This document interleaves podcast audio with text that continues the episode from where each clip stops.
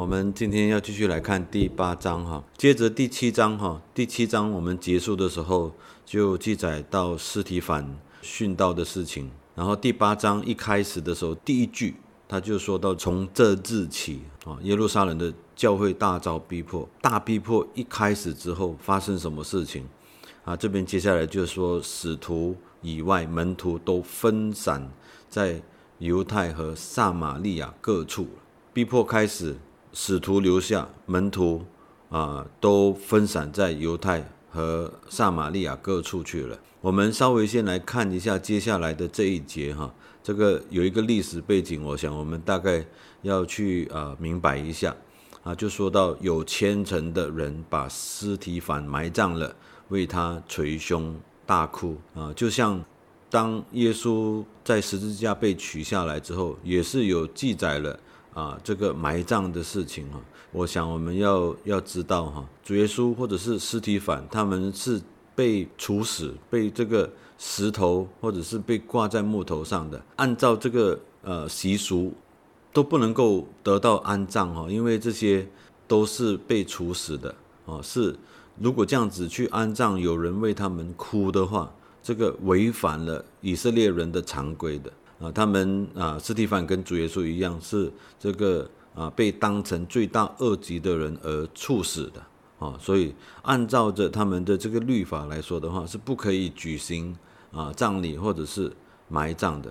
那这边想所要带出来的一个信息就是，那虽然在这样子的一个情势之下啊，还是有人啊为他们举行这个葬礼。其实这些人呢，当然。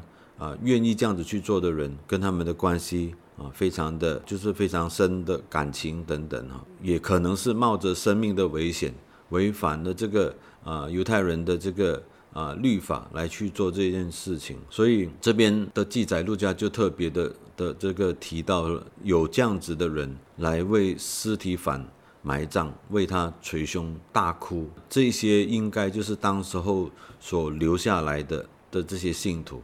第三节就是说到扫罗哈，下一次的分享在第九第九章哦，我们会继续提到扫罗。那这边稍微就是先提了一节，说到他就啊残害教会，进个人的家，拉着男女下在监里。那刚才我们读第九章的时候，他就有更详细的一些记载哈。不过今天我们在这边的分享呢，啊就特别我们就来看腓力。啊，这边啊第八章这边记载了腓力的两件事情哈啊，所以我们今天会来去认识腓力哈。第四节，第四节就说到那些分散的人往各处去传道，这描述了当教会受到这个逼迫哦，我们就看到这些会众哈，或者是这些信徒，他们就开始四散而去了。因为他这边说到的是往各处去，他们在这个被逼迫，然后往各处去的时候，我们就看到福音就从耶路撒冷传到犹太和撒玛利亚各地。逼迫嘛，啊，这个逼迫当然不是教会自己主动去策划的，这个是啊，是出于神的手，神许可，许可这些逼迫对教会有没有好处？哎，其实这个逼迫一临到的时候。我们就看到，哎，好像这个教会啊，原本是不是已经安于现况哦？就在那个地方，哎呀，我们自己信主就好啊，也没有什么的动力哈。那神的作为常常都很奇妙哈。当这个逼迫一来临的时候，你看，就像第一章八节那边所说的，要在耶路撒冷、犹太全地和撒玛利亚直到地极。这个时候，我们就看到这个大使命中所应许的一切。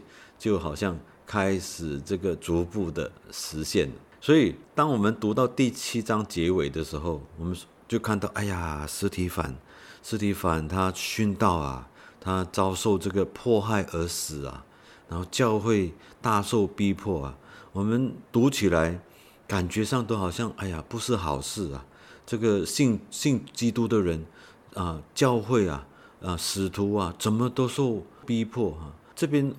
背后的一个用意，哈，就看到这些信徒是离开原原来的居住地，但是福音呢，就因此而传往各地。早期的这个信徒哈，教会哈，就亲身经历了这个大使命的逐步实现。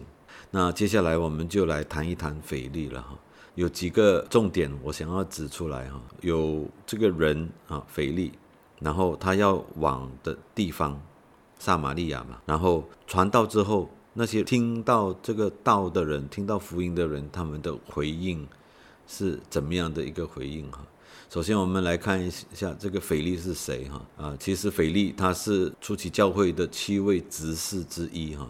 如果你还记得我们读了第六章的时候，第一个被被提名出来的其实就是腓力哈。第六章第五节啊，第六节就记载了这个名字哈。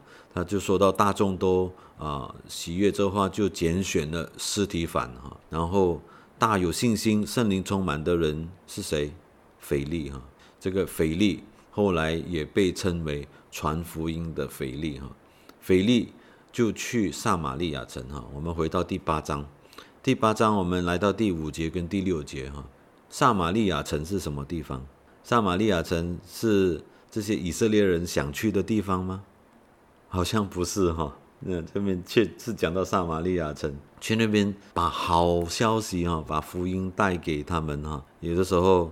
如果我们要做一件事情，特别是要把一个好消息带给一个我们自己不太喜欢的人哈，我们心中就有很多的这种，哎呀，到底要去还是不要去啊？要做还是不要做哈？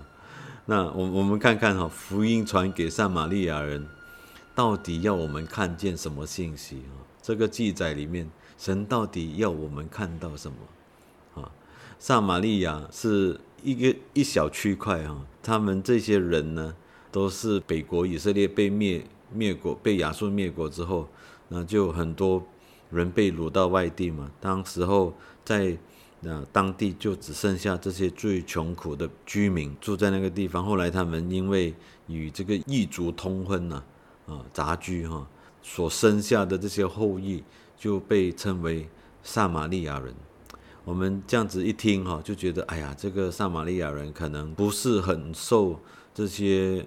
以色列人的欢迎的哈，因为他们第一是跟异族通婚的，然后生下的这些后裔，在信仰上也十分的杂乱啊，因为跟异族通婚嘛，所以一些敬拜偶像的习俗进入他们的生活，所以他们虽然住在那地，可是他们却呃和这些。非犹太传统的生活习俗啊，有这个紧密的相关哈，所以他们是没有得到犹太人的看好的啊，他他们是有那种互相敌视的那种呃情感在里面的。那在新约时代，犹太人与撒玛利亚人之间的关系是非非常恶劣了啊，在这在这段经文里面。腓力却是要到这样子的一个地方来去传福音啊！虽然我们在读一章八节的时候，我们就读到说要在耶路撒冷、犹太全地和撒玛利亚，诶，不就提到这个地方吗？他去是应当的吧？当然，这个大使命哈，要我们去哪里，我们就应该就要去哪里哈。可是，在这后面，我们却看到有时候越不想做的，神却要我们去做哈。这个可以举很多例子哈。昨天我有机会跟赵传道一起到到另外一间教会去敬拜哈，敬拜之后就那个教会的长老就来跟我们这个交通啊谈了一下，啊就提到说啊哎呀是我我们正在筹备着建立教会啊，他就问我们说，哎那你们的对象？是哪一些人？然后后来我就了解到，哦，原来他们的教会哈有六种不一样语言的施工，有尼泊尔人的施工，有印度人，有菲律宾人，甚至还有韩语的这个敬拜啊等等。那我就开始想，那我们要建立教会啊，当然我们已经有一个啊设定的一个一个年龄层跟族群，我们想要接触的。如果教会的门打开，有一个印度人走进来。我们要不要接待？我们要怎么样来啊接待哈？我想在台湾可能就不太有这个问题哈，因为在在东南亚、在马来西亚啊、新加坡这一区哈，就有很多不一样的族群哈。那这是这都是我们所要学习的。神赐给我们什么样的一个感动或者是恩赐，让我们怎怎么样的去去向不同的族群、不同的人来传福音哈。那有的时候是是我们心中不太想，或者是不太喜欢去做的哦。不过我们却看到哈，在这边我们学习怎么顺服哈。所以在在这一段的记载哈，他说到腓力啊传福音哈，就到撒玛利亚去，我们就看见神的作为哈。从这个大逼迫开始哈，教会在一路上人遭到逼迫的开始哈，有一批的人哈，他们是特别受到逼迫的，就是就是像斯提凡或者是呃腓力这样子，他们是以希腊话为母语的犹太基督徒，所以他后面背后有这样子的一个典故哈，在这个逼迫里面，这些以希腊话为母语的犹太基督徒哈，那他们就遭受这个逼迫。啊，他们就必须离开本地，按照着这个耶稣所颁布的这个大使命啊，他们就啊前往不一样。但背后也看到他们这个遭受逼迫，也是反映出当时的这个犹太社会啊，在不同文化族这个群体之间的这个冲突哈。所以留下来的很多是那些说亚兰文的使徒和部分的会众，他们继续的留在耶路撒冷。他们是能够被当地主流文化群体所接受的一群人啊，但是那些说其他语言的基督徒就逼迫逃走了，而就是他们把福音带到各处去了，哦，这是很奇妙啊！奇妙的是，这些说非希腊话的门徒，虽然他们被迫离开耶路撒冷，他们却很快的把福音传开了。我们来看一看，听到福音的人。他们的反应是怎么样？我们首先来看撒玛利亚人啊，等一下后面还有一段呢，我们又要提到一个埃提阿伯的太监哈。我们先看第六节哈，八章六节，这边就说到众人听见了，又看见腓力所行的神迹，就同心合意的听从他的话啊。这边让我们看到啊，腓力到了撒玛利亚，向着这些撒玛利亚人传讲福音之后。他们对福音的反应，腓力发现到这些人是对福音敞开的啊。有的时候我们传福音，我们就能够大概有一些的感触哈。有的人心里就是非常的刚硬，他就是不听啊。你跟他传福音，大好的消息，他就是不回应。有的人一听，然后就继续的寻道。继续的慕道渴慕这个更加的认识这位救主耶稣基督哈，那这边的这个情形呢，就是他们有很好的反应，他们就同心合意的听从他的话。当然前面还有那一句哈，腓力所行的神迹哈，可能我们心中就有疑问，诶，那到底他们是看到神迹而信，或者是听从他的话而信？那当然，这这一节之后记记载了关于西门的那件事情，我们在那一个事件当中也有很多的学习哈，那就知道说他们到底是看到神机而信，或者是看到神机又听到话语，然后心中有追求，透由这些使徒的帮助，让他们更明白主的道，而信得更坚定啊，这些都是我们在读这段经文里面所能看到。不过今天我我们。先把重点放回在腓力的这个顺服基督的这个呃行动哈，所以我们看到撒玛利亚人他们文化背景上跟要传福音给他们的啊这些犹太人有着怎么样的一个呃这个这样子的一个关系哈，不是很很好的一个关系。不过腓力还是按照着主的吩咐来去向这些人。传福音，这当中我们就看到神的拣选和安排。神拣选人去传，神也安排怎么样的让这些人听到福音，然后也让他们能够接受神的话语所以从这一段的记载来看哈，啊，传福音是我们的使命啊，这是我们一定要跟的哈，我们一定要顺服的。但是那些听见福音的人接受或否，肯定不是我们的工作。我们的工作是什么？我们的工作就是要把福音传出去。今天哪怕是我们在在路上拍一张福音单张，一一个人读到这个神的话语之后，他他追求神的道，这些都不是不是我们的功劳啊，这是圣灵亲自的做工哈。那那些听见福音的人接受或否啊，都是圣灵的工作，都是神的工作。我们是要。啊愿意顺服神的这个差派，像腓力这样子，他进入撒玛利亚，完全是靠神的引领，神赐给他的恩赐，赐给他能力，而不是靠着人的努力来做成的。那你是不是想说啊，这样子人就不用做工？不是哈，人要加倍的工作哈，要努力的来预备自己哈。因为来到埃提阿波的那件那个太监的那个所问的问题哈，如果这个传福音的人他是完全没有预备的话，我相信他什么都答不出来。所以并不是说哎呀神神拣选神差派，那我们去做啊，我们也不用什么预备，其实也不对哈。好，我们来继续看哈，就是提到了这个埃提阿伯人的这这个事件哈，我们就继续来看这个啊腓力的这个顺服哈，我们一跳。就跳到这个八章二十二十多节啊，二十六节那边，二十五节啊，我们先看二十五节吧。啊，二十五节就是腓力往撒玛利亚去所发生的事事情记载，来到一告了一个段落。然后二十五节这边就就讲到说，这个使徒证明主道，而且传讲，就回耶路撒冷去。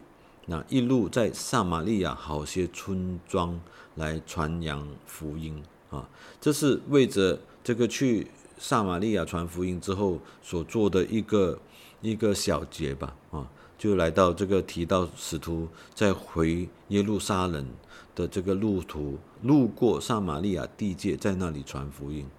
这个是他们呃圣灵哦，我们前面那一段有提到这个圣灵降临在撒玛利亚的人身上哈，所以他们对啊传福音。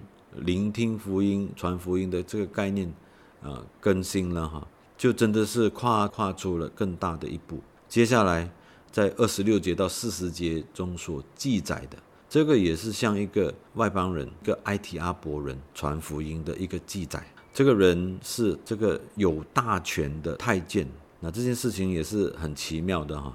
那二十六节，我们看一下第八章二十六节，这边就记载了说，神要腓力去到旷野去传福音哈。你说到旷野，旷野呃就是没有人的哈，就是在旷野上，可能你就是看到有一辆车正在走着哈啊，它不像一个市集或者是一个城市，可能你去到那边，你站在一个高处，你就可以宣讲福音，那这个是完全的另外一回事哈。就是那么特定的一件事情，就是到旷野去，要去向这么一个人去传福音。旷野，旷野在哪里？哈，那片地在耶路撒冷的西南方，靠近这个啊地中海岸，是啊以色列的南端哈，在这个埃及和巴勒斯坦的这交界处，这个地方现在还在哈，就是可能就是呃苏丹或者是伊伊索比亚这边的人。都是黑皮肤的哈，就约称为古时，黑皮肤的人哈是，嗯，有的时候就是黑皮肤的啊，就我们想到当地就有印度人的这个族群哈，那腓力他就遵神的命令往那里去哈，就像这个埃提阿伯的太监来传福音，这个更具有挑战性哈，在这个犹太人的传统观念来说的话。这个福音是为什么？为了哪一些人所预备的哈？现在要向一个埃提阿伯人来传福音哈，其实对他们是有这个挑战性的。我们就看到神的这个作为哈，大大的改变了犹太信徒的这个福音观哈。这个太监不单是外邦人哈，如果是按律法来说的话，这些人可能连那个圣殿都不能够进去的哈。可是神却刻意的让腓力和这个有心寻求神的外邦人相遇，怎么相遇呢？啊，二十九节哈，圣灵对腓力说：“你去贴近那车走。”我们读起来的时候也觉得哇，这个很很奇妙的一件事情啊！你你去贴近那车走，其实有的时候真的是很奇妙啊。那在这边，圣灵就跟腓力说：“你要去贴近那车走。”跑到那个车旁边，听到什么声音？他听到，哎，里面有人在念先知以赛亚的书。他就问说了：“你所念的，你明白吗？”哎，机会来了。哎，这个这个念书的埃提阿波人，他也非常的谦卑了。他就回答说：“三十一节，他就说，没有人指教我，我怎么能明白呢？然后他就请腓力上车去。我们看到这是一个有追求、想要明白主道的人。你说圣灵只感动腓力一个人吗？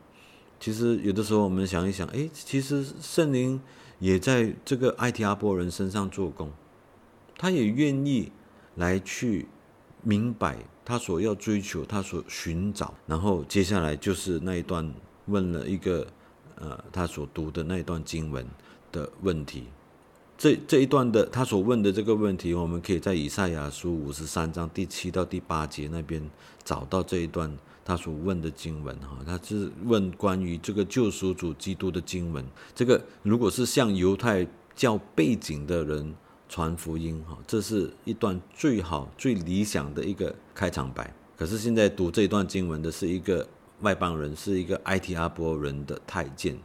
啊所以在这这件事情的发生当中，我们看到神引导的手，圣灵带领腓力在意想不到的地方跟这位太监会面，听到他读那段经文，这绝非是巧合，是神的安排。这段预言，神的仆人忍受各种凌辱，担当别人的罪，成为暑假，最后被神高举的经文啊。当时候犹太教对谁是神的仆人意见纷纭的哈，有的认为是指以色列民族，有的认为指先知自己，有的认为是指弥撒亚，所以太监不太能明白这一段的经文。接下来这一个才是啊一个很一个重点啊，我们传福音的时候所要抓住的一个重点。无论人家发什么样的问题，我们要抓住一个重点。第三十五节。腓力就开口从这经上起，向他传讲耶稣。我们传福音到底传什么？传耶稣基督为我们受死。啊，这这节经文很重要哈，它是一个重点啊。三十五节，腓力就开口从这经上起，对他传讲耶稣。太监读这段经文的时候，他可能已经听过一些拉比解这段的经文。如果我们传福音没有带人看到耶稣基督的话，那我们传的是什么福音呢？所以这边我们要记得哈，他从经上开始向他传讲耶稣。腓力抓住这个机会哈，解释这一段经文里面更深层的意思，是指向耶稣被定死和救赎的福音。这是我们今天传福音的人常常都要记得的，不是去。去传说，哎呀，这个谁谁谁的见证怎么样好啊？那个信了耶稣的人啊，他的生活怎么样的被改善？其实我我们要看到的是自己的罪，还有耶稣的定死，还有宝血的流出，这个救赎的福音。腓力他就非常巧妙的，啊，就从旧约中来解读福音信息，是一个典范呐，我们应该要学习的。基督是整本圣经的中心内容。我们一定，我们要明白圣经，我们就要读出圣经中的基督。我们就看到神使用腓力来传福音，不不是因为他他他不单只需要顺服神的带领，他要懂得把握住传福音的机会。还有第三点，他要熟读圣经，他要明白的透彻。那今天在我们的生活当中。啊，我们用多少时间来读圣经？我们如果有人在跟我们聊关于信仰，或者是想要明白圣经啊福音的话，我们是不是也需要预备呢？虽然我们可以很顺服神的带领，我们也可能很守住圣经里面所说的种种的这种呃要求哈，对我们要有美好的生命见证啊，这些当然我们的生活行为本来就应当要好。那可是能够带人回转转向基督的，唯有一个，就是让人看到自己的罪，让人看到耶稣基督这边的一个学习哈。我想很重要的，我们顺服神的带领，我们把握传福音的机会，而且也要有很好的预备，预备自己熟读神的话语、圣经，然后呢可以清楚的传讲。那我们就不怕当神在。如何奇妙的安排？遇到任何的人，我们都可以清楚的来向他传讲福音。所以，腓力接下去在这个太监身上所做的这些事情啊，圣灵所带出来的，就是看到结出美好的果子。我想，向外邦人传福音的信心，在这个腓力的身上，借着他顺服神，接下来所做的这些工都是非常重要的。而对那个太监哈，对那个寻找主道的人，他从腓力那边听到福音，那也让我们看到神眷顾一切寻求他的人，甚至能够专门派一个使者去向他传福音。这是我们会常常所遇到的。我想今天的这一段的记载里面，给我们有许多的提醒，也让我们能够好好的啊，继续的来去思考。求主使用我们，引领我们的脚步。啊无论是在我们个人的生活上，我们都能够明白神的旨意，然后也贴近神的心意，去向人传福音。好，我想我的分享就到这边哈。今天就请呃赵传道来带领我们做一个啊结束的这个祷告。